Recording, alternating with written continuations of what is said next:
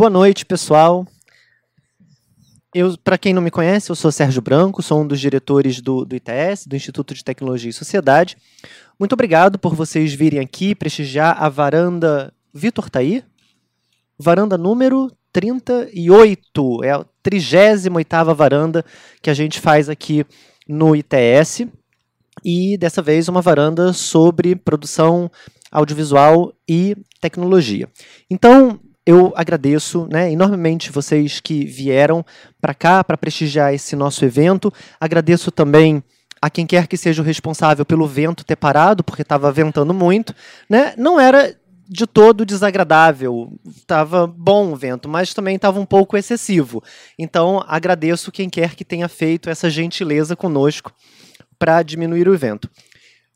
Temos três convidados hoje aqui, os três incríveis pessoas que eu adoro, que são fantásticas e que vão compartilhar conosco as impressões que elas têm a respeito dessa interseção entre o, a produção audiovisual e a tecnologia, né? Como as novas tecnologias impulsionam as produções audiovisuais, o que, que elas têm em comum, no que, que a gente se beneficia de ter a tecnologia aliada à produção audiovisual. São três pessoas que eu conheço muito bem, muito de perto e que eu sei que têm histórias incríveis para contar.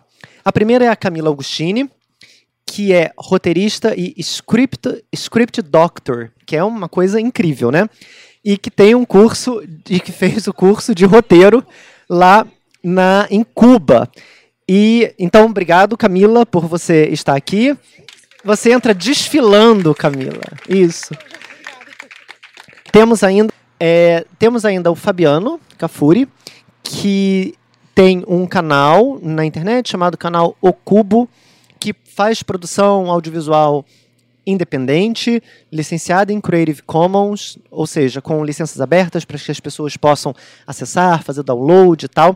É produtora, é diretora, então conhece também muito bem esse cenário de produção audiovisual. Obrigado, Fabiano. E temos Animado. É o povo do audiovisual. Por isso que eu gosto de fazer varanda com esse tema.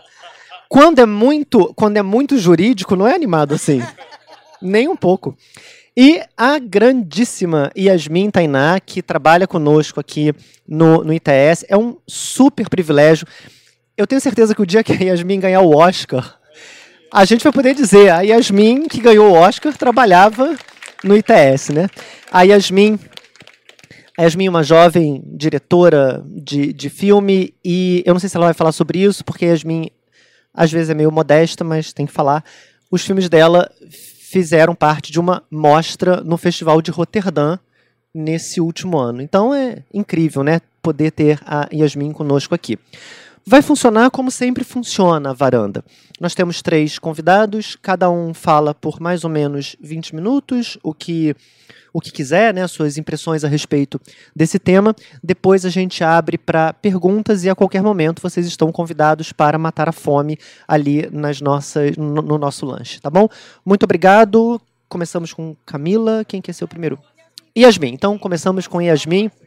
Isso aí. Aproveitem, obrigado, gente. Eu só, eu só peguei o microfone pelo seguinte, eu vou dar uma hackeada aqui, Sérgio. Eu vou tentar fazer uma fala meio mediada, levantar alguns questionamentos, enfim, pra gente. Só pra, pra não falar. Né? Só pra. Pode ser? Bom, é, boa noite, eu sou Yasmin.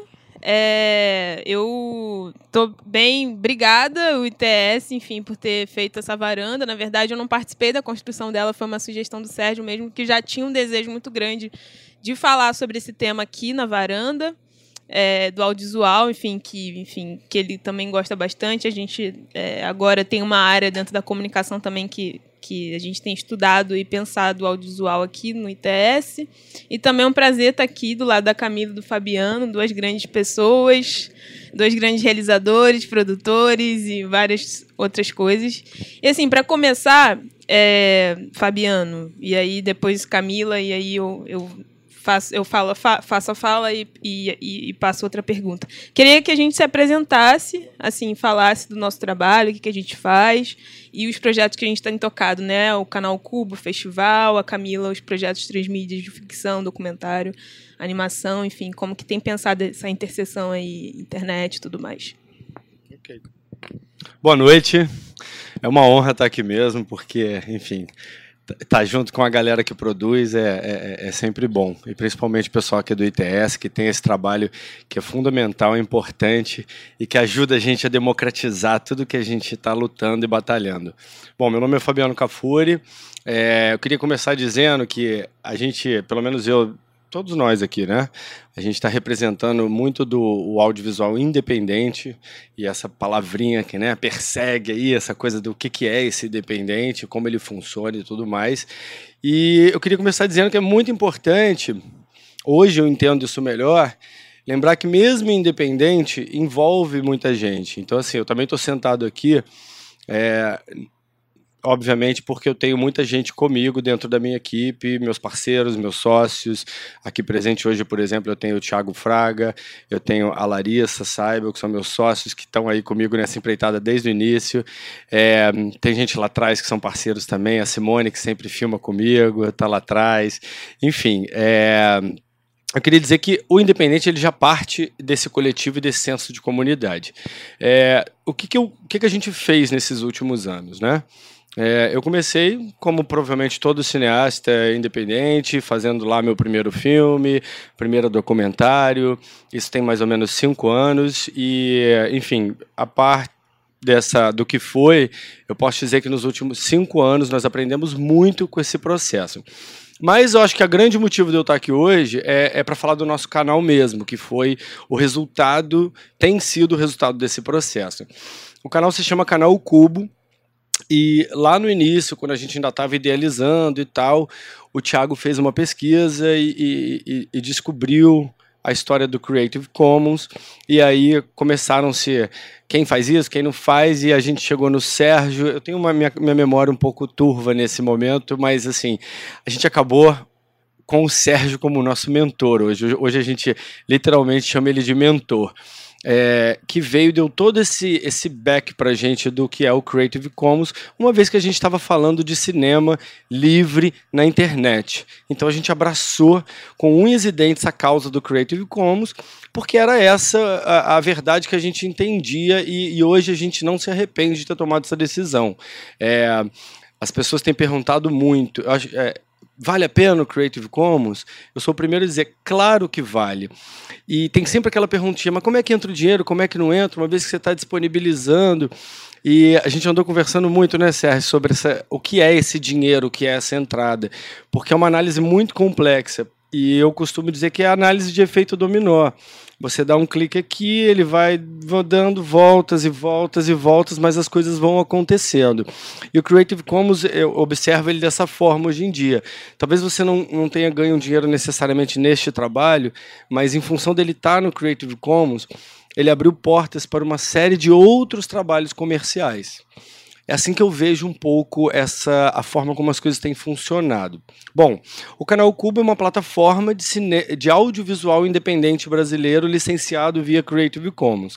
Então a gente começou com o nosso primeiro edital lá atrás, cinco anos atrás, é, que a gente abriu para uma primeira chamada pública para o canal.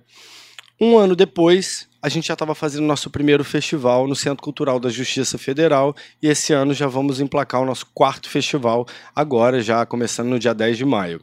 É, então, assim, a nossa experiência, é, o canal cresceu muito.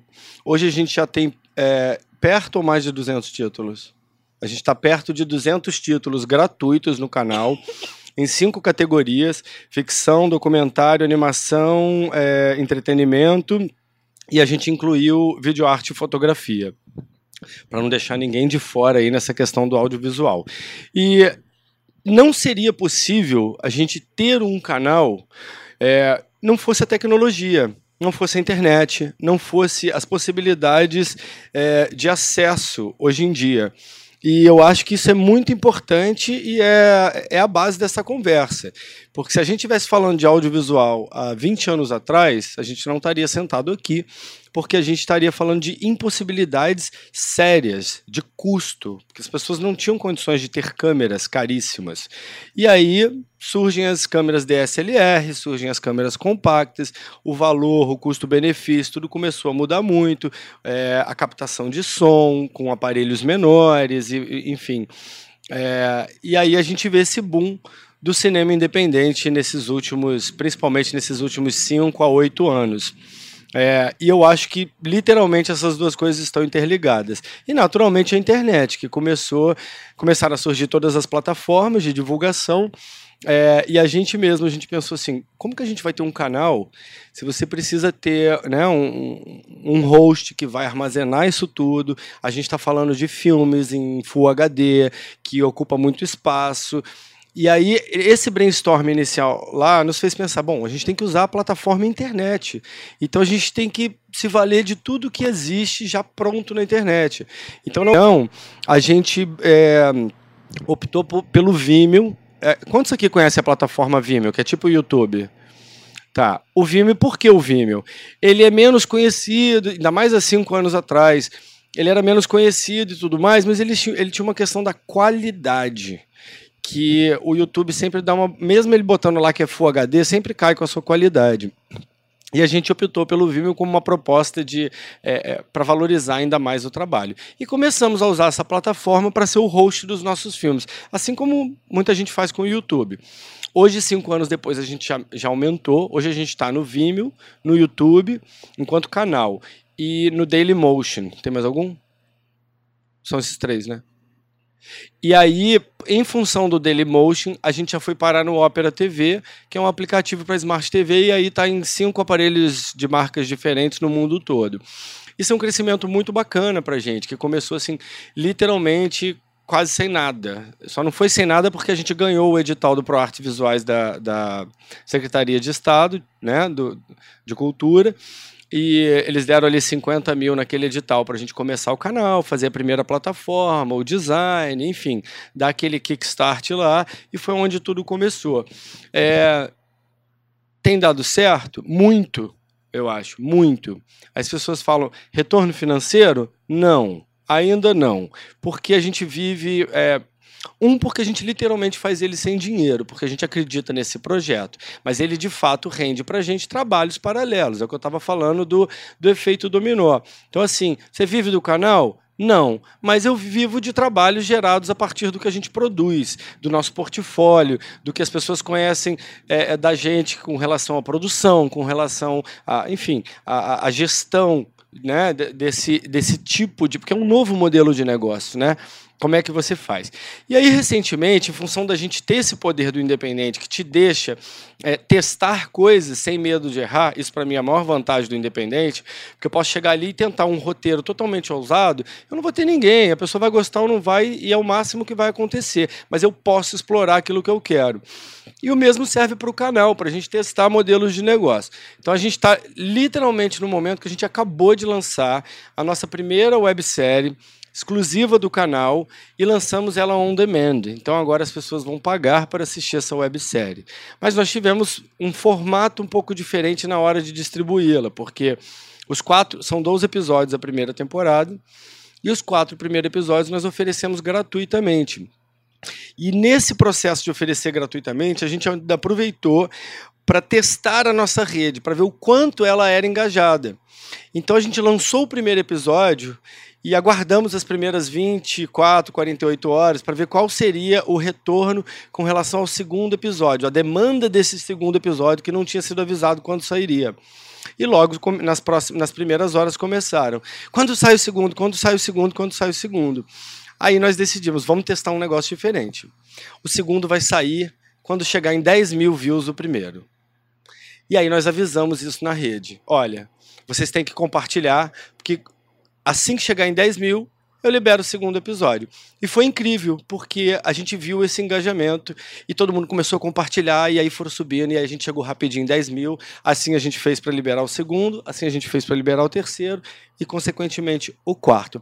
A partir do quinto episódio, a gente, e a gente foi avisando, obviamente, teve toda um, uma forma de comunicação, a gente chegou ó, a partir de agora você faz parte dessa produção. Você gostou, acompanhou e eu preciso da sua contribuição para eu conseguir continuar a segunda, terceira, quarta, quinta temporada. Eu ainda não tenho resultados fortes para dar para vocês, porque isso está literalmente acontecendo agora. Tem três semanas que a gente dia 6 desse mês que a gente lançou o On Demand. É, o que eu posso dizer de cara é que é muito, eu já sabia que ia ser difícil, mas é muito mais difícil do que a gente imaginou já imaginando que ia ser difícil. Porque você tem. Você lida com vários fatores. Aí agora, indo um pouco para a cultura que está consumindo esse independente. O, meu ponto de vista é o seguinte: o brasileiro já. Como cultura mesmo, a gente já vem desde o né, início dos anos 2000 muito acostumados à cultura da pirataria. É, a gente não gosta de pagar pelas coisas. Eu falo a gente generalizando, tá, gente? É, a gente não gosta de pagar pelas coisas, a pirataria sempre teve presente, já era na época do DVD. Na internet, então, você tem 200 mil sites de filmes que você vai lá e assiste. Todo mundo que conhece o Popcorn, que vive sendo, né, provavelmente, é um, um, site aplicativo onde você assiste os filmes que estão no cinema internacionais ali em alta resolução. Não entendo como aquilo acontece, mas é um site pirata, entendeu? Então, a gente vem dessa cultura. Como você. Aí eu vou falar desse produto especificamente que eu estou falando dessa série, tá? Ela é uma série que é um spin-off do meu primeiro longa-metragem, que já foi feito para um público que na, na época, cinco anos atrás, era um público jovem, jovem adolescente e GLS. Esse público amadureceu. Hoje eles estão no, no início dos seus 20, a sua grande maioria. Então, e vieram pedindo uma continuação, aí a gente falou, vamos fazer uma série, da, a continuação. Então eu já fui e partimos e começamos a fazer uma série um pouco mais adulta. É, nesses quatro primeiros episódios, todos eles ultrapassam 20 mil views hoje. E eles foram lançados desde janeiro. Então, assim, eu considero isso um, um sucesso, porque para mim é importante a gente saber ler os números, tá, gente? Tem uma confusão muito grande, porque todo mundo acha que só, só vale a pena quando você chega nos milhões apenas nem 2% do que é postado no YouTube chega, ultrapassa mil views, tá? Só 2% ultrapassa mil views. Então, se você tem um vídeo que ultrapassou mil views, ele já é um case de sucesso, tá? E quando você fala em 20, 30 mil, quando você tem 3 de seguidor, isso é um engajamento muito grande. Porque, na verdade, só 3 mil pessoas se inscrevem no seu canal para assistir. Mas quando você posta um vídeo, ele ultrapassa 20 mil. Então, é, é, essa leitura também é muito nova, esses algoritmos. Como que isso está acontecendo dentro da web? Eu não tenho resposta disso, mas são observações. Então, baseado nesses gratuitos, a gente imaginou a gente vai ter uma queda na hora que for para o on demand de pelo menos metade, porque daí você. Aí entram essas questões que ainda não estão bem resolvidas, porque meu público é jovem, nem todo mundo tem cartão de crédito, o sistema de pagamento é cartão de crédito, é PayPal, a maioria das pessoas não consegue. Aí agora o Thiago, para atender aos jovens, fez uma promoção onde você pode fazer o depósito em conta o que é ok, mas aí o cara tem que enviar o comprovante por e-mail, o Thiago tem que gerar um link de acesso para esse cara exclusivamente e mandar para ele. Então, assim, a gente vive um, uma época em que a tecnologia ela, ela super ajudou, ela é super pró, mas, mas o sistema capitalista já está mudando isso. Eu estava conversando com a Yasmin um pouquinho antes sobre é, o Facebook. Então a gente entra nessa mídia social linda que se apresentou para a gente há uns anos atrás aqui no Brasil, foi conquistando o mundo, todo mundo entrou, tem essa falsa ideia de liberdade, essa falsa ideia de social, e aí você começa a criar suas páginas por causa de filmes, de negócios, né? Não estou falando dos perfis pessoais. É, o que, que a gente notou? No início, bombava. Qualquer post que fazia ali referente tanto ao canal ou quanto a alguma página específica de algum produto nosso, algum filme, bombava.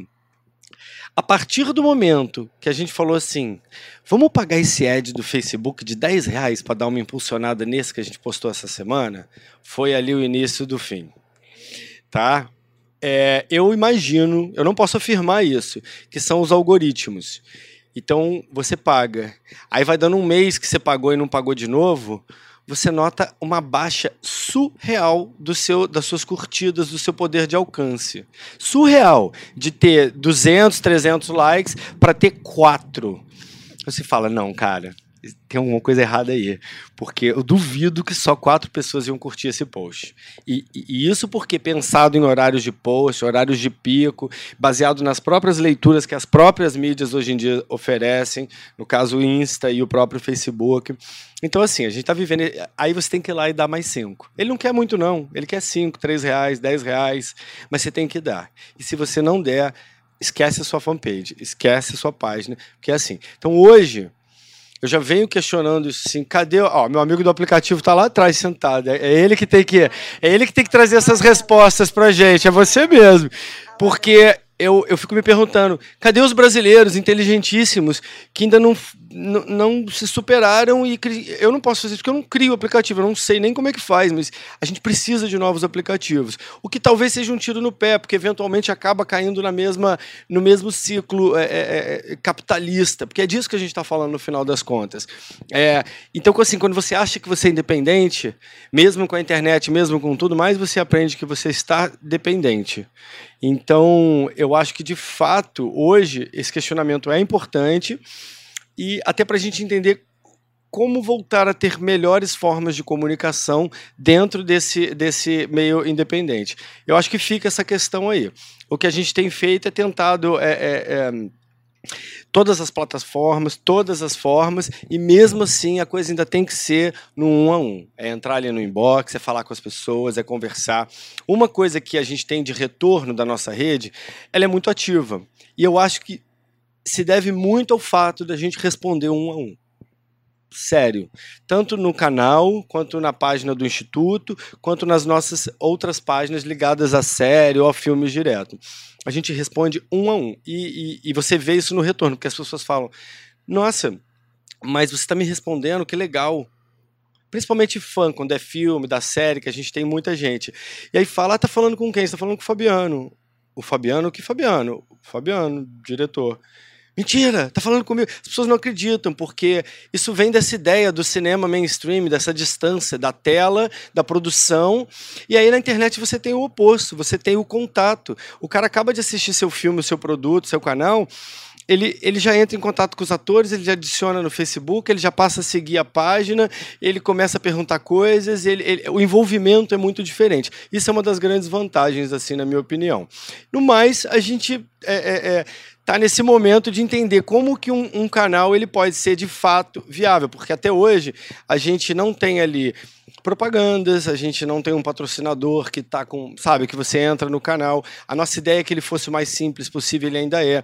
Então, se você vai entrar lá, você só vai dar play e já vai assistir. Eu não vou te pedir nenhum e-mail, eu não vou te pedir telefone, não vai ter pop-up de, de sei lá o quê, de, não vai ter nada disso. Ele é muito simples nesse sentido e direto, que é o que a maioria dos canais hoje em dia não tem, porque também precisa ter toda essa, essa rede que vai sustentar de alguma forma.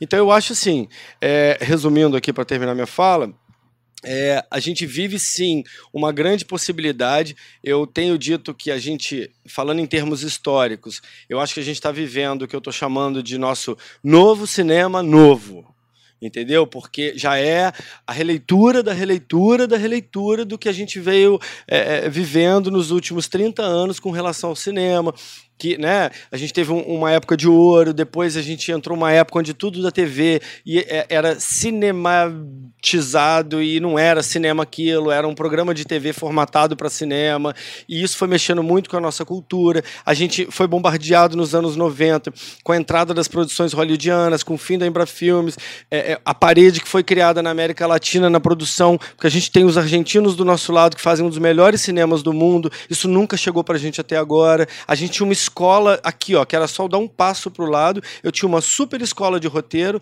eu tinha uma super escola de cinema que a gente poderia ter bebido nessa fonte há anos, e agora que a gente está conhecendo. Então, assim, é, é, eu acho que eu estou resumindo, na verdade, dizendo que tem toda essa politicagem ainda que nos cerca, mas que o cinema, bem ou mal, com a internet, com tudo, a gente está conseguindo quebrar. É, eu acho muito importante a gente ir para casa hoje, todo mundo, e falar: existe de fato um cinema independente e eu preciso é, é, ir lá e fazer parte dele, e assistir, e comentar, e, e, e, avisar as pessoas que eles existem. Canais como o dela, como o nosso, que a gente trabalha, todo, precisam ser vistos, precisam ser comentados, até porque ali vocês vão encontrar o que não tem na, na, na grande mídia, vocês vão encontrar relatos, seja no documentário ou na ficção, muito reais e muito mais próximos da nossa realidade social. É, porque é feito pela galera da base, é feito pelo underground, é feito pelo cinema de guerrilha. E ele precisa ser prestigiado até para ele crescer. É, qualquer grande nação do mundo tem uma indústria cinematográfica e televisiva multi, porque existem milhares e milhares de canais online e offline, online e TV ainda. E a gente ainda está num país muito dominado por uma coisa só, e isso influencia em tudo. Então, os próprios atores, quando você fala com eles, o sonho ainda é: eu quero ser famoso na Globo. Mas não tem só a Globo, tem outras coisas, tem um cinema independente que, que acredite ou não, às vezes até paga. E, e mesmo que salários baixos, paga paga. Porque também, às vezes, porque tem muita gente fazendo filme independente aí com 400 mil, entendeu? 400 mil é, é dinheiro, dá para pagar algumas pessoas. É, eu acho essa é a mensagem. É, por favor, entrem, conheçam, compartilhem, entendam. É, é, uma desconstrução do olhar, porque a gente precisa reaprender, como é, desaprender, na verdade, para começar a assistir o cinema independente, entender suas dificuldades. É, existe muita falha técnica ainda, porque a gente é de uma escola de guerrilha. A gente não tem escola. Então, assim, é, ela está surgindo agora. Então, tem muita gente errando ainda na fotografia, muita gente errando ainda no áudio. O áudio é o maior erro erro brasileiro, eu não sei em que ordem, mas é o áudio e o roteiro. Porque a gente ainda tem costume da, da historinha, do final feliz, dos finais óbvios, sabe? Que você já sabe o que vai acontecer e aquilo todo mundo fica felizinho. Então, assim, tem, tem esses questionamentos todos e por falta dessa escola. Então, assim, a gente está engateando de novo, mas com maiores possibilidades. É isso que a gente está tentando fazer ali com o canal Cubo e com a plataforma como um todo, agregando a galera do Brasil inteiro o máximo possível. É isso. Vou passar aqui para Camila. Fala muito. Nossa, agora eu fiquei com uma missão difícil, né? Mas vamos lá. Bom, é, eu sou a Camila. A minha história é bastante diferente. Enfim, a minha perspectiva é bastante diferente da sua, obviamente. Eu, bom, eu era advogada, militante em direitos humanos. Aí eu larguei tudo e fui estudar cinema em Cuba. Eu fiquei três anos em Cuba, estudando roteiro especificamente. Quer que eu conte a história? Bom, tá bom. A Yasmin gosta de romancear, né? Bom, na verdade, no meu primeiro dia de aula no Largo São Francisco, na USP, em São Paulo, caiu na minha mão o livro do Gabriel Garcia Marques, Como Contar um Conto, que era a transcrição das aulas de roteiro. Eu já era apaixonada pelo Gabriel Garcia Marques no alto dos meus 17 anos. Li o livro e fiquei maluca e falei, gente, é isso que eu quero fazer na minha vida. Só que até então eu sabia que quem tinha estudado em Cuba era o filho do Glauber Rocha e a Marina Persson. Camila Agostini, do interior de São Paulo, que nunca nem tirou foto, não vai estudar em Cuba, né? E aí eu passei e falei, bom, um dia, na outra encarnação, sei lá. Daí virei advogada, virei militante de direitos humanos, fui trabalhar em Brasília, no governo Lula, trabalhando com questões quilombolas e de regulamentação de territórios é, populares, função social da propriedade, enfim. Só história trash. Era assim, acorda de manhã correndo que estão botando fogo em índio no, no Pará, sabe? Era tipo hardcore. Aí eu. Quando eu fiz 28 anos, eu estava em Brasília, era o último ano que eu poderia aplicar para a escola de Cuba. Porque a escola de Cuba você pode prestar de 22 a 28. E todo ano eu via a convocatória e falava: puta, um dia eu podia fazer isso, né? Aí a minha irmã me ligou e falou: ó, toma vergonha nessa sua cara, que é o último ano que você pode prestar. Faz a porcaria dessa prova, porque pelo menos você pode dizer: não, não me escolheram, porque de medo ninguém vai para frente, né? Eu fiz a prova e passei por um sabe-se lá por ironia de que destino, porque eu era concursada, tinha uma vida em Brasília que eu lidava com ministro, de repente, em 20, sei lá, em quatro semanas eu estava em Cuba no meio de um monte de maluco do mundo inteiro, que era tudo artista e eu era advogada, entendeu? Tipo, eu só tinha amigo advogado, gente que estava sendo juiz, promotor, e eu cheguei no meio do, na, na, terra de maluco, entendeu? E fiquei lá, aí é interessante, porque um pouco do que eu queria contar é que eu fiquei três anos em Cuba, sem, assim, a internet que a gente tinha em 2008 a 2011 era uma internet de 148K, talvez, que ele era dividido em 20 computadores compartilhados com 400 pessoas. O que quer dizer que a minha melhor amiga, Carolina Aber, quando estava grávida, me mandou 10 fotos da barriga E eu demorei 18 dias para ver uma. Então, assim, a gente quer falar de acesso à internet. Eu, eu passei. Eu, eu, eu tenho uma história bem interessante. Então, um pouco que eu falo de tecnologia, a gente tem que falar, discutir também acesso à tecnologia, né? Enfim, que era uma coisa. Um pouco eu estava falando para Yaya. E aí, em Cuba, que ainda que nesse contexto surrealíssimo de não acesso, a gente fica sabendo de tudo. Eu, eu sempre brinco que Cuba é um mistério que deveria ser estudado, porque como que eles não têm acesso a informação nenhuma, o jornal é super é, unidirecional de alguma forma, e viva a revolução, enfim. Mas todo mundo sabe tudo. Eu sabia antes que meu pai quando tinha um golpe no Panamá, no Peru, que treta que tava rolando, sei lá, em qualquer canto do mundo. Porque o boca a boca ainda funciona na humanidade. E sei lá como chegava até Cuba, mas chegava. Eu lembro que meu pai ligou quando tinha furacão e a gente já sabia que já tava todo mundo, sei lá, furacão no Haiti. Desesperado porque era perto de Cuba e a gente já sabia que tava tudo bem, que quem tinha morrido eram 80 pessoas e os outros já estavam não sei aonde. Sei lá como funcionava a comunicação, mas funcionava. Mas enfim. Acontecia. No boca a boca ia assim. Aí eu voltei de Cuba ah, não. E aí em Cuba a gente, ao mesmo tempo, tinha professores do mundo inteiro e eles vinham super atualizados, com um monte de referência, falava de transmídia, realidade virtual, e você falava, meu, eu não consigo dar ver uma imagem e estamos discutindo ver a realidade virtual, mas vamos que vamos. Quando eu cheguei no Brasil, em 2011, eu me juntei com uma série de amigos com quem eu tinha trabalhado desde antes, que eram fundadores da Casa da Cultura Digital em São Paulo, não sei se vocês acompanharam, e a gente veio junto produzir o Festival da Cultura Digital aqui no Rio. E aí, um dos lados que eu acabei ajudando na produção era discutir um pouco como tecnologia estava impactando na produção audiovisual. E aí, numa discussão mais de linguagem, mais de novas perspectivas, de novas narrativas. Eu sou uma pessoa de narrativa, né? De roteiro. Então, pô, como você pensa uma história para diferentes plataformas, que tipo de, é, que tipo de linearidade ou translinearidade você pode ter. E aí a gente trouxe uma série de projetos para o Rio de Janeiro nesse festival. Aí eu lembro da gente convidar, que naquela época era muito fã e continuo sendo, da National Film Board do Canadá, que tem uma série de iniciativas é, de experimentação com linguagem e tecnologia. Então, aí era uma discussão mais. É diferente do que você está falando, né? Eu tô falando uma coisa meio galera que tem puta infraestrutura e está fazendo coisa sofisticada pra caralho. Mas, enfim. A gente trouxe esses caras para discutir um pouco, até porque estava num momento bem alvissareiro do governo federal, de estar tá renovando a Ancine, de estar tá repensando, estava começando a repensar todas as políticas do, Brasil, de todas as telas que acabaram dando um sério, uma série de apoio aí na produção audiovisual nacional. A gente trouxe os caras do Canadá para pensar, pô, e aí, como é que faz para como faz para investir em outras formas de narrar, sem tanta preocupação com o retorno financeiro, sem tanta preocupação é, com o resultado, mas mais com o processo, como que a gente faz para diversificar a linguagem mesmo, porque tem um diagnóstico de fato que a gente ainda tem um, que a gente ainda não, que a gente está passando por um processo histórico em que a gente tem uma, é, que o Brasil tem dois, quase dois tipos de produção, né? A produção em larga escala industrial que é muito parecida, os produtos são é um domínio absoluto das comédias. É.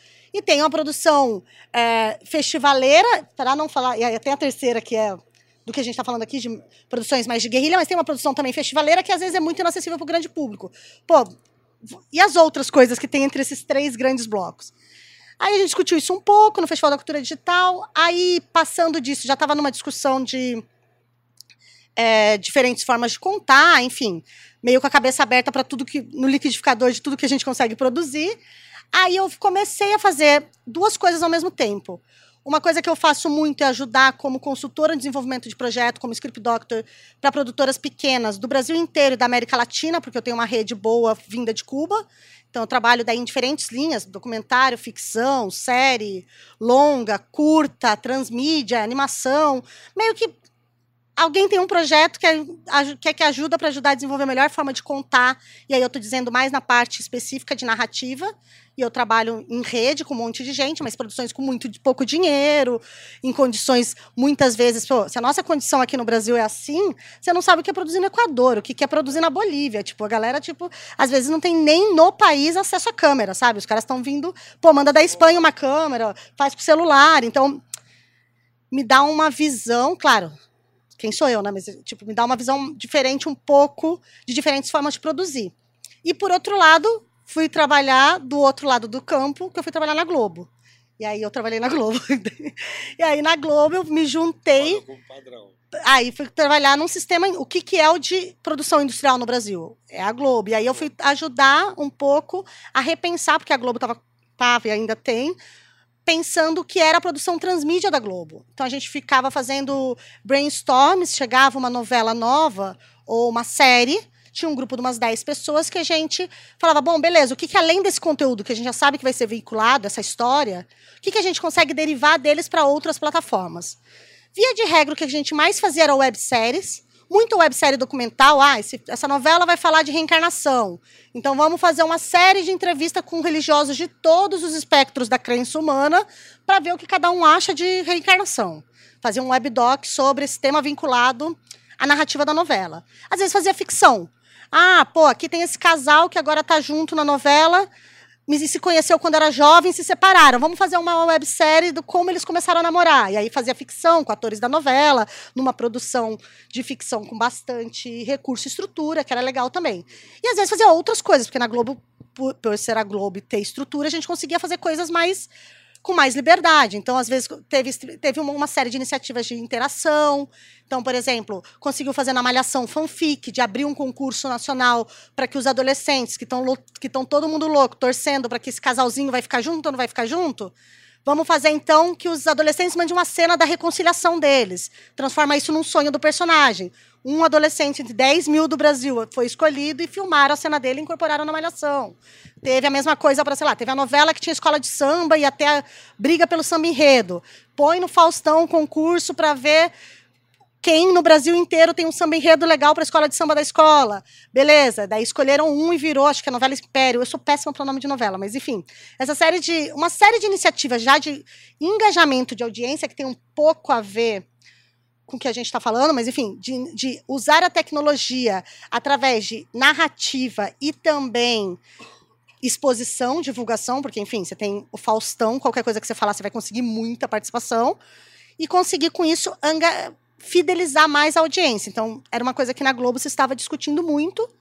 Aí, faz dois anos, a Globo criou uma plataforma, que é o Globo Play, que é o que eles estão fazendo para competir com Netflix, mais ou menos, que ainda está se repensando, estão estruturando, mas que tem uma coisa muito interessante, que é uma própria compreensão da Rede Globo de que a internet te permite explorar territórios até então que a TV aberta não permitia. Então, inclusive, incursionar por gênero, sei lá, tem uma, uma, um projeto de, de repente, fazer curtas de terror, coisa que não, não é muito compatível até agora com o que eles fazem na TV aberta. Então, de discutir, pô, a gente tem um espaço, um território livre, que a gente pode experimentar novas linguagens, novos formatos, novas durações, é, novo, inclusive mi, é, misturar gênero. Então, tem sido tem esse laboratório rolando ali, então Tipo, se você acessar o Globoplay, tem uma parte que é todo o conteúdo que a Globo já põe no ar e tem uma série de produtos originais rolando.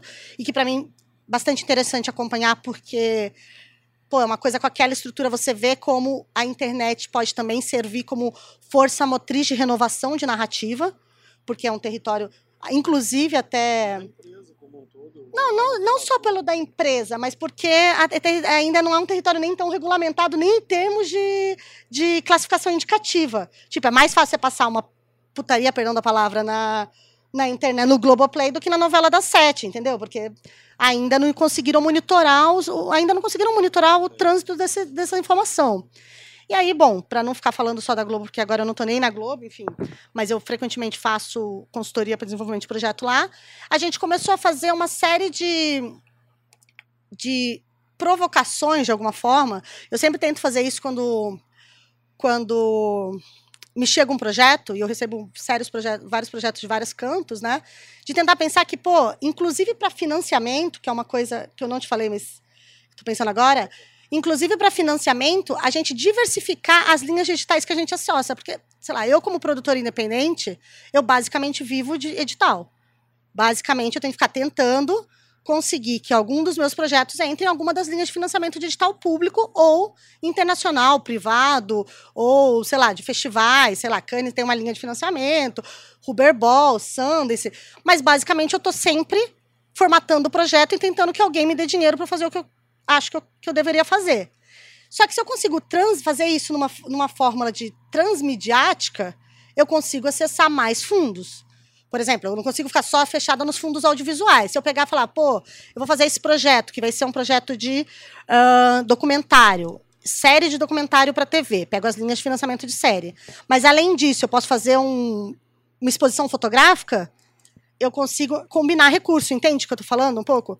Então, assim, eu, eu extravasei um pouco a discussão de, de tecnologia, mas dizendo isso porque começam a surgir os fundos, inclusive para a internet.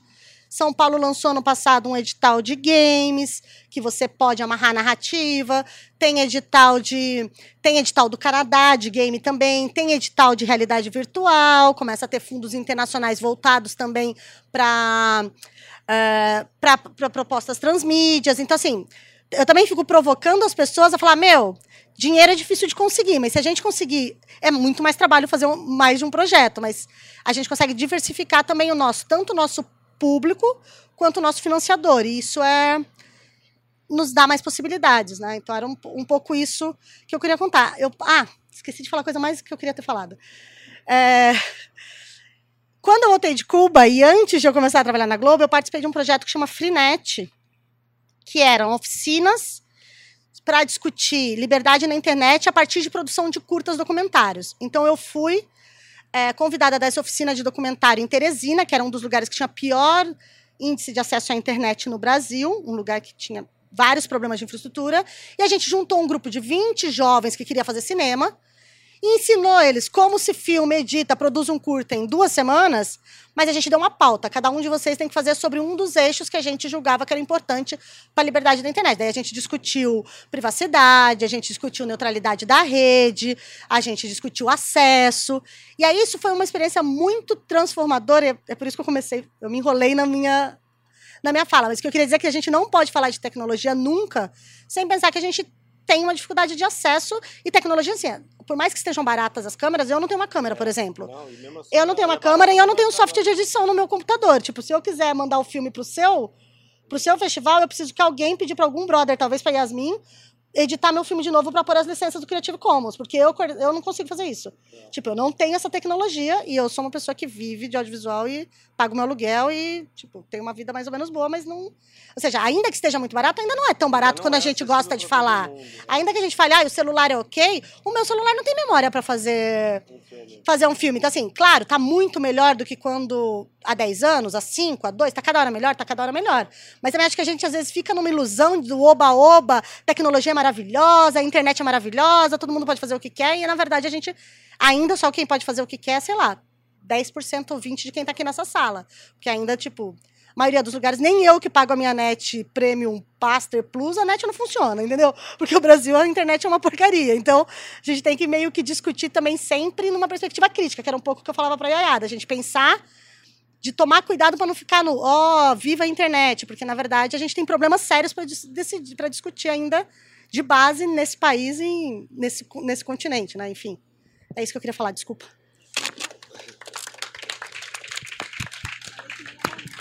Muito bom.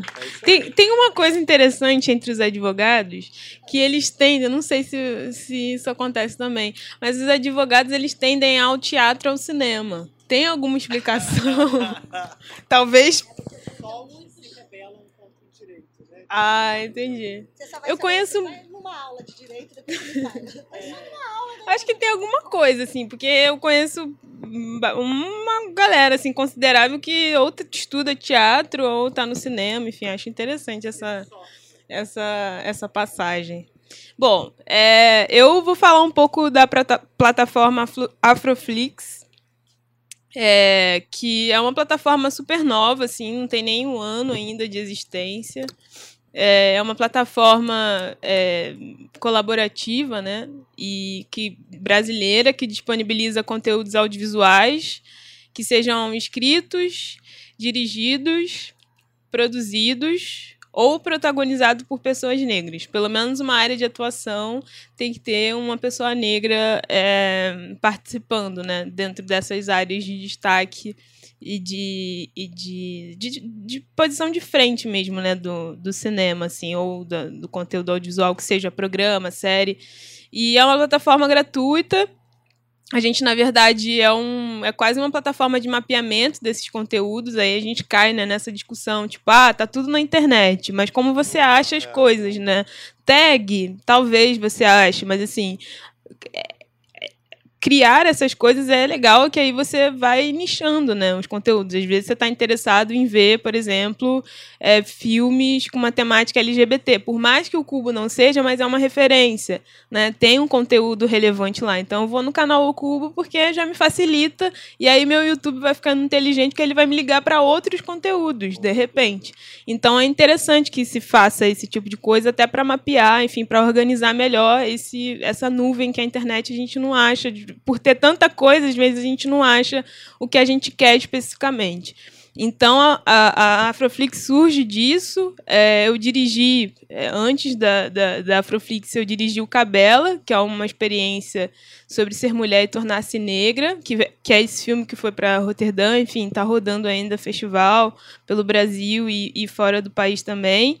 E também foi um filme feito é, independente, com 5 mil reais, uma equipe de 60 pessoas e a maioria de mulheres negras, tanto na direção dos departamentos principais, direção de arte, produção, roteiro, é, direção geral, direção corporal, enfim, elenco, quanto também na, na enfim, na parte de distribuição, de, de artística e tal.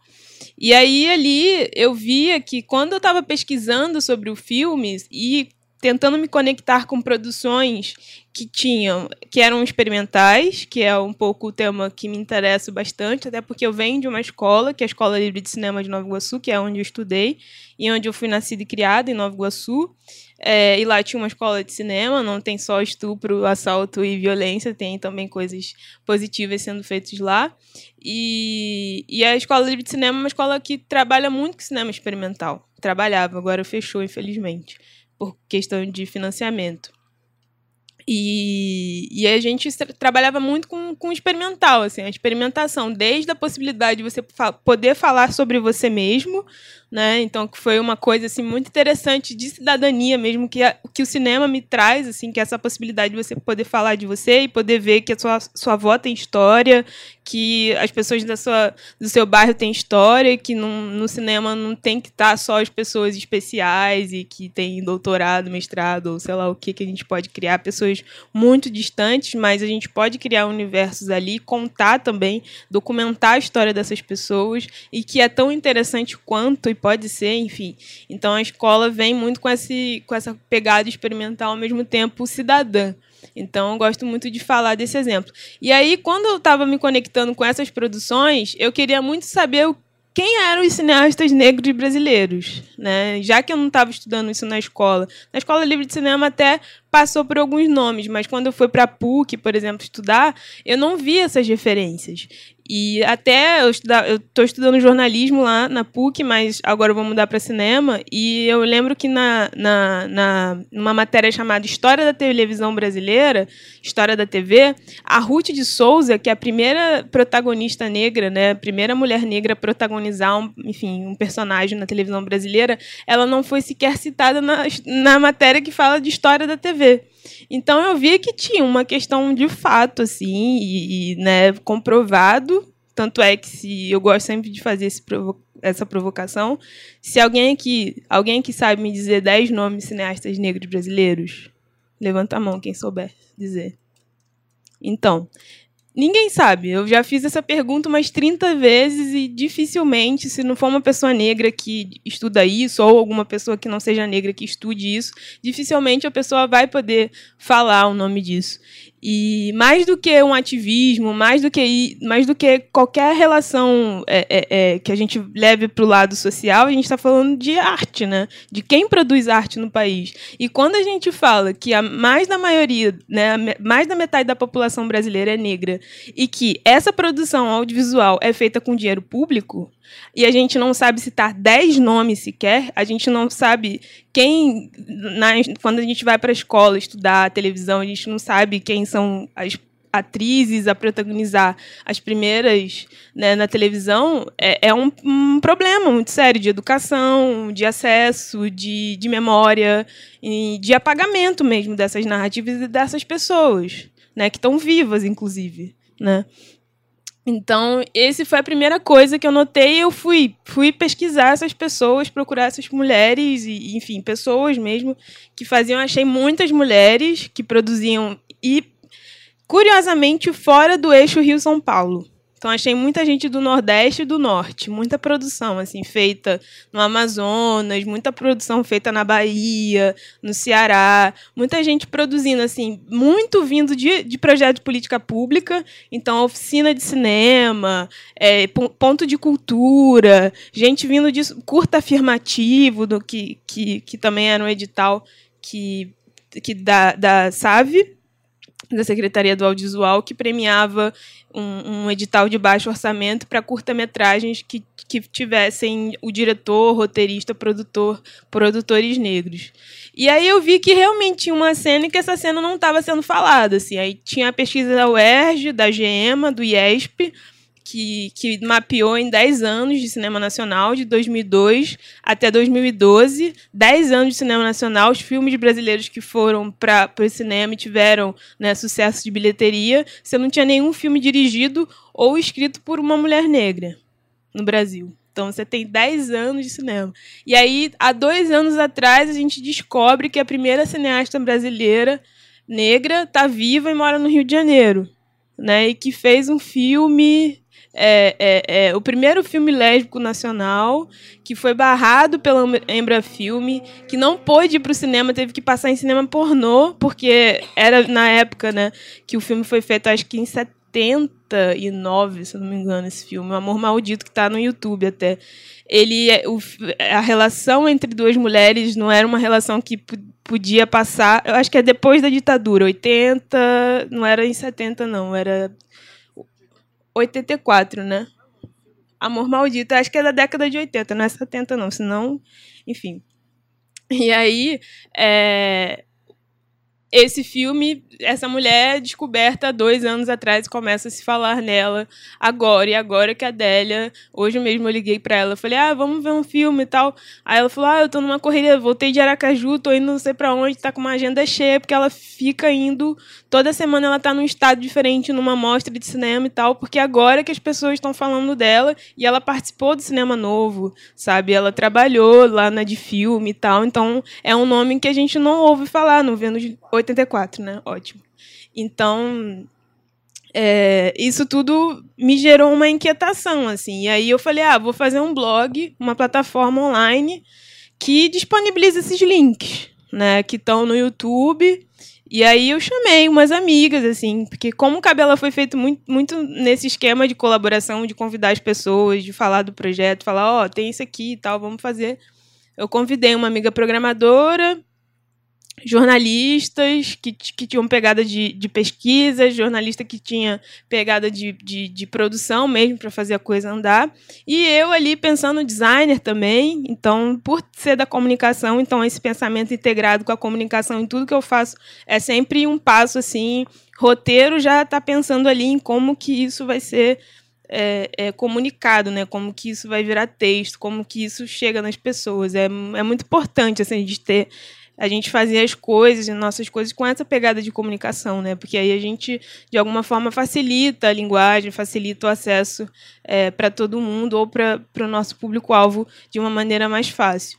E aí, eu acho que em um mês, assim, a gente desenvolveu a plataforma, né? Botou ela no ar, a gente fez uma chamada pública, tipo, uma chamadinha para as pessoas inscreverem uma ficha do Google é, online, as pessoas preencherem lá, botarem o link do YouTube, Vimeo ou qualquer outra plataforma, inclusive de software, software livre, é assim que fala. É. Plataformas que não sejam do YouTube ou do Vimeo, dessas grandes, qualquer, qualquer link que tenha vídeo, né, que tenha um player, é, a gente aceita. E aí a gente recebeu várias inscrições, a gente lançou a plataforma com 100 títulos, então a plataforma agora está online com 100 títulos, entre programa, videoclipe, é, é, filme, dividido por documentário, ficção, experimental e acho que híbrido também. Tem docfic e híbrido também. E que pode cair na, na coisa do experimental, acho que está junto com o experimental. E programa, videoclipe, enfim, canal do YouTube também, vlogs. A gente vai abrir também para performance agora. E ah, eu voltei do Festival de Brasília ano passado, eu participei de uma mesa com realizadores afro-brasileiros e depois teve uma mesa com realizadores indígenas. E eu vi que também tem uma cena grande, né, de realizadores indígenas no Brasil, vídeo nas aldeias, até, enfim, pessoas que já fazem cinema há um tempão. E aí a gente fez uma parceria e está agora em, em, em, construção da Afroflix ser uma plataforma para negros, né, dirigidos, protagonizados, produzidos ou escritos por pessoas negras ou indígenas, pelo menos uma área com uma pessoa negra e indígena, com, com tema sempre livre, assim, eu acho que não tem uma temática, é uma plataforma com temática sobre racismo, sobre coisas que envolvam é, é, especificamente coisas de negro, de preto, assim, coisas de preto é qualquer coisa. Ele pode falar de amor, pode falar de felicidade, pode falar de, sei lá, de dor, de qualquer coisa, né? Pode falar do, dessa árvore aqui. No, te, o tema é livre, assim, cada um faz o filme e o conteúdo que quer. Na, especificamente nessa leva tem um filme muito grande sobre uma necessidade grande de falar do tema das questões raciais, enfim, da própria do próprio curta afirmativo tinha muita pegada da questão da lei 10.639 para levantar o debate mesmo. A gente tem é, é um, uma produção, mas tem uma galera nova querendo falar sobre o genocídio da juventude negra, enfim, falando dessas questões, mas a temática é livre. E é, aí o, a, como é que funciona a plataforma, né? Você vai estar tá lá, a gente deixa uma inscrição permanente, você pode participar de duas, de duas formas, ou você inscrever no seu conteúdo, e aí tem um, uma planilha lá para você preencher um formulário, e você manda um link né, do seu canal. Então a ideia era também gerar conexão. Como que a Afroflix, agora desenhando a plataforma melhor, a gente está pensando como ser uma plataforma de contatos também. Então você vai botar lá, ah, França experimental, é, uma, pessoa, uma mulher trans negra. Você quer se conectar com as pessoas, é, mulheres trans negras da França que fazem cinema experimental filme experimental. Você vai ter lá uma rede de contatos. Ou você quer se conectar com, com uma mulher que tem um canal sobre culinária é, negra é, é, na Angola. Você vai ter lá um, uma rede de contatos que você pode se conectar e perguntar e conversar sobre esses temas. Então, essa, essa inicialmente é a ideia da plataforma e você pode indicar conteúdos também que você não viu na plataforma. Então você pode ir lá botar um link, um contato da pessoa. E a plataforma é gratuita, óbvio, a gente não gera nenhum tipo de, de receita pra gente, tanto é que o link é do próprio realizador do canal, então gera views para o dono né, do, da URL do link. E agora a gente está desenhando um plano de negócio para ver o que, que a gente, qual caminho a gente vai seguir, qual tipo de negócio que a gente vai ser e tudo mais. Então, nós somos bem jovens e, e também nunca tivemos uma empresa, CNPJ, nada disso. A gente está entendendo isso agora. A gente faz algumas curadorias também para festival. A gente já foi no Amapá, já fez algumas curadorias, vai fazer para o Cubo agora também. Algumas curadorias de, de filmes que a gente vê na plataforma e acha interessante é, entender outras janelas, sair do online também, poder gerar debate nesses festivais e fazer com que eles, esses realizadores, circulem, porque normalmente eles não estão nos festivais de cinema, não encontro eles no festival de cinema, nem eu, às vezes, vou, agora que eu estou conseguindo ir para os festivais, mas antes a barreira era bem grande. Então, também tentar fazer esse diálogo com os festivais que estejam abertos a, a, a, a, a circular esses conteúdos é, tem sido bastante interessante. Então, acho que é isso. A gente tem uma página no, no Facebook, Afroflix, tem o site também online, vocês podem assistir o que vocês quiserem. Ah, e a gente tem, para fechar, a gente tem um conteúdo original já, chama Batalhas. A gente lançou em junho do ano passado que é um filme sobre a primeira vez que teve um espetáculo de funk no Teatro Municipal do Rio de Janeiro. E é um filme que conta a história do funk com a dança, que é o passinho que talvez seja o que há de mais novo no funk, né, em termos de dança contemporânea e tal. E eles contam, não tem fala o espetáculo, né, só música e dança. E eles vão contando a história do funk desde os bailes de corredor e tal até chegar hoje, assim. Eles vão passando por várias coisas e aí eu fiz esse documentário, na verdade, sem intenção de ser um documentário, só fui registrar, porque eles não tinham grana. E aí eu fui registrar o, o esse dia. E aí fiquei com esse material guardado E aí, em maio do ano passado, eles falaram: ah, vamos lançar isso e tal, fazer um, um apanhado, vamos ver o que a gente faz com esse material ao invés de queimar.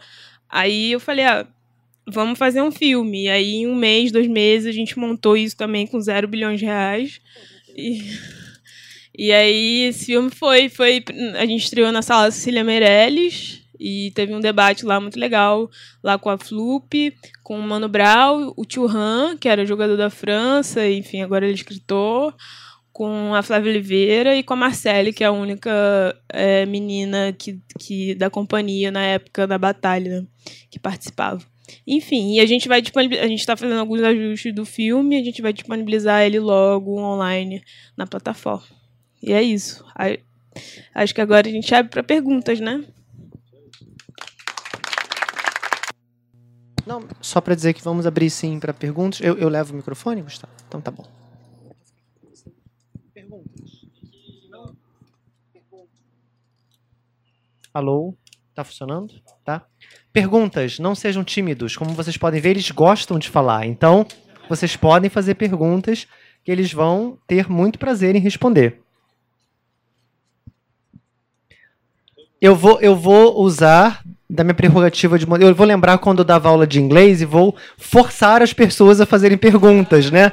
É assim, você faça uma pergunta. Pô, a gente Nenhuma falou tanto, não é possível que não é ninguém é possível, tenha nada, né? nenhuma discordância, um depoimento, uma declaração, sei lá, qualquer eu... coisa. Olha, viu, já começaram as questões a aparecer. É, me, me, passa pela cabeça assim o quanto é difícil, né? A gente lidar com um mundo que está se reorganizando, né? Ou, ou não também, porque a gente não sabe nem exatamente como é que a gente vai lidar com muita rapidez para muita mudança, né? Porque se a gente pensar, eu tenho filhos de 14, 15, 16 anos e e eu não tirei fotos dos meus filhos pelo celular. Então, é muito pouco tempo, né? Hoje a gente fala pelo celular internacionalmente e, né, e faz tudo com o celular, que eu acho também que essa questão do acesso é importante, mas ao mesmo tempo a gente viu uma modificação muito grande, muito rápida, né? Então, é, quando a gente pensa no, em, na manutenção da produção e na sobrevivência a partir dessa produção, eu fiquei pensando o tempo todo como a gente fica tentando sobreviver no sistema que a gente está questionando, né? Num sistema que a gente também não quer viver nele. E, e como é produzir dentro de uma outra lógica, né? Porque esses meninos produzem dentro dessa outra lógica, embora eles estejam desaguando no universo capitalista, né? Que nós todos estamos inseridos nele. Mas como a gente é, é, como pensar, né? Novos outros percursos, outros circuitos, né? Enfim, foi uma, uma questão que permeou desde a sua fala até a fala dela. Né? Complementar? Deixa eu complementar. Eu, eu queria, eu queria ah, desculpa, aproveitar para pegar esse gancho o que a Camila falou aqui. Eu concordo perfeitamente. Tem a, quando eu falo né, que melhorou o acesso porque ficaram mais baratos, ela foi muito bem pontuado. Melhorou, mas não chega a 10%. Mas também assim, mas já é uma coisinha ali que foi, né? E, e sim, é, é, é difícil. Essa pergunta, isso aí que você está falando, é, é o que a gente está tentando descobrir, porque eu acho que no fundo a gente tenta um pouco fugir desse capitalismo que não tem como fugir dele. Em algum momento você vai esbarrar com ele. Então, assim, realmente, quais são os modelos de negócio? Você estava aí falando, eu estava aqui pensando na gente lá do canal, que a gente está há cinco anos e, e eu falo para vocês, nunca ganhou dinheiro com o canal. Aí eu fiquei aqui me questionando, por que, que a gente está fazendo isso? Porque no final acho que a pergunta é essa: por que, que eu estou fazendo isso? Por que, que ela, ela faz o que ela faz por que, que ela faz o que ela faz? Eu acho que no fundo a gente está falando assim de amor ao que faz, vontade, garra e determinação. O que provavelmente eu posso falar por nós três é que, paralelo a esse amor que a gente faz e acredita no audiovisual, a gente corre atrás pra caramba pra pagar as contas no final do mês. É, eu vou falar uma coisa aqui que quem me conhece sabe disso. Eu, eu as pessoas me conhecem pelos filmes, pelo canal e tudo mais. Semana passada eu estava fazendo jantar para o meu sustento. Eu cozinho. Cozinho, recebo pessoas, faço comida para fora, acredite ou não. Então, assim, eu acho que é isso que a gente vive. E, e, e uma coisa do nosso tempo, que eu acho bacana, é que teve uma quebra das questões das, das profissões. Quando você falou que era advogada e depois foi para outro lugar, tem a Simone lá atrás, que é meu braço direito em filmar, um dos meus braços direitos em filmagem. Simone é defensora pública. É, ser cinegrafista foi uma coisa que veio surgindo como um hobby. Hoje em dia já foi indicada junto comigo a prêmios e tudo mais. Então, assim, é, essa questão das pessoas estarem mais multi, eu acho que ajuda muito isso acontecer, porque a gente em algum momento vai ter que se virar e pagar a internet, a continha de luz e tudo mais, entendeu? Aqui, sobre, sobre a, a discussão do, do sistema e dos novos caminhos, eu acho que fazendo uma ponte um pouco sobre o que vocês três falaram, é, eu fico pensando na muito uma, um pouco do que a Camila falou sobre estar tá em Teresina, sobre estar tá, é, é, em contato com, com essa juventude que, que produz e que, e que tem uma nova realidade, e sobre o que a Yasmin falou também de, de tecer redes, que, que é, uma, é, é um, é um assunto que sempre me lembra o Sérgio, que sempre fala sobre a coisa das redes, sobre as nossas produções.